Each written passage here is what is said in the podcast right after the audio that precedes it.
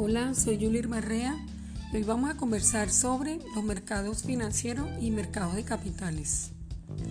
Los mercados financieros están formados por todas las personas que intercambian algún activo financiero, ya que cuando pensamos en un mercado a nadie le viene a la cabeza un lugar vacío, sino una interrelación entre personas y bienes, productos, que se puedan intercambiar y hacer inversiones uno a cambio de otro. Cuando vamos nosotros a la parte de la relación de la compra de acciones, también podemos hablar dentro del mercado financiero de letra de tesoro o cuando el gobierno o una empresa emite alguna deuda. Estos mercados de mercado financiero tienen ciertas características. Una es que son amplios. Un mercado financiero es más amplio cuanto mayor es el volumen de activos que en él se negocia.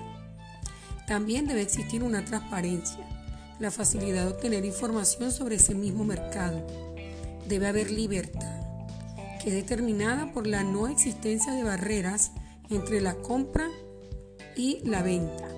Debe haber profundidad. Un mercado financiero es más profundo cuanto mayor es el número de órdenes de compra-venta.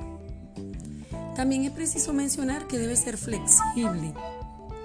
Un mercado financiero tiene que tener la facilidad para la rápida actuación de los agentes ante la aparición de un deseo de compra o venta. Paralelo a ello tenemos los mercados de capitales. Estos son un tipo de mercado financiero donde se realiza la compraventa de títulos valores. También presentan una serie de características, como la son Comprar al inversor títulos de la compañía se convierte en un socio de la empresa en parte proporcional al capital que posee. Es decir, una, debe haber una proporcionalidad entre las acciones y el capital que esta persona dio.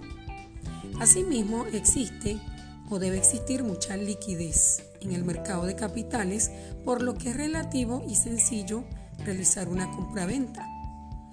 También es preciso mencionar que los mercados de capitales tienen un beneficio, ya que pueden otorgar una alta rentabilidad a largo plazo.